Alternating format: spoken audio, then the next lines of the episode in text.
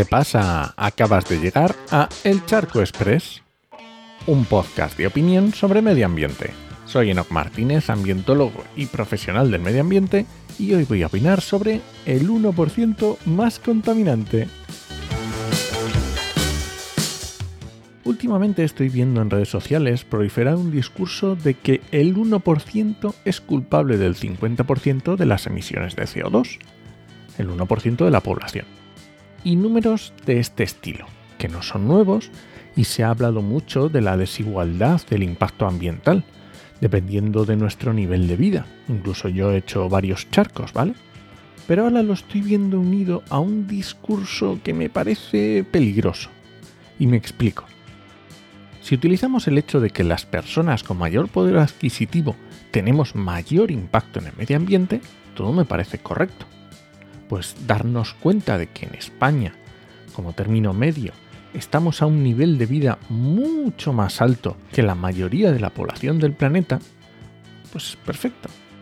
Y si utilizamos ese conocimiento para hacernos conscientes de nuestros actos y reducir nuestro impacto en el día a día, y ya sabes, con las dos cosas más importantes que tenemos los ciudadanos, el voto y el carro de la compra. E incluso de crecer, reducir nuestro consumismo en la medida de lo posible y de lo que creamos necesario. Pues eso me parece perfecto.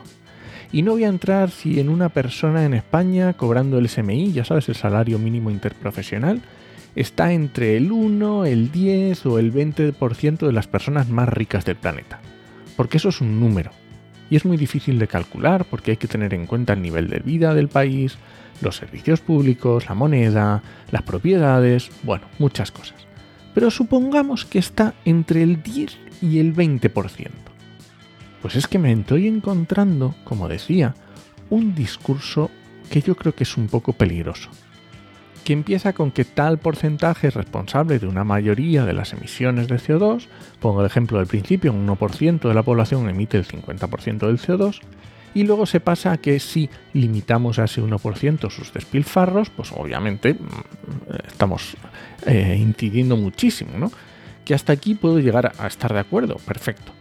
Pero el siguiente paso ya entramos en discursos violentos contra esa minoría o incluso discursos violentos sin fijarnos en la minoría, directamente enfocados en los ciudadanos de un país, de una etnia, y ya nos va sonando cómo acaba todo esto, ¿verdad?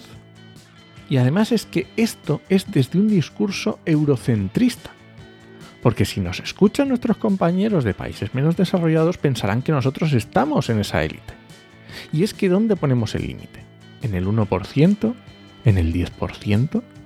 Porque si no sé si te has parado a pensarlo, pero el 10% de la población mundial lo sumamos entre la Unión Europea y USA. Así que si limitamos las emisiones de la Unión Europea y USA, el cambio climático estaría solucionado. Solucionado. Y nada, este ha sido el Charco Express de hoy. Lo encuentras en Podcastidae o en elcharco.es. Y si alguien te pregunta, no lo dudes. Te lo dijo en HMM. ¡Nos escuchamos!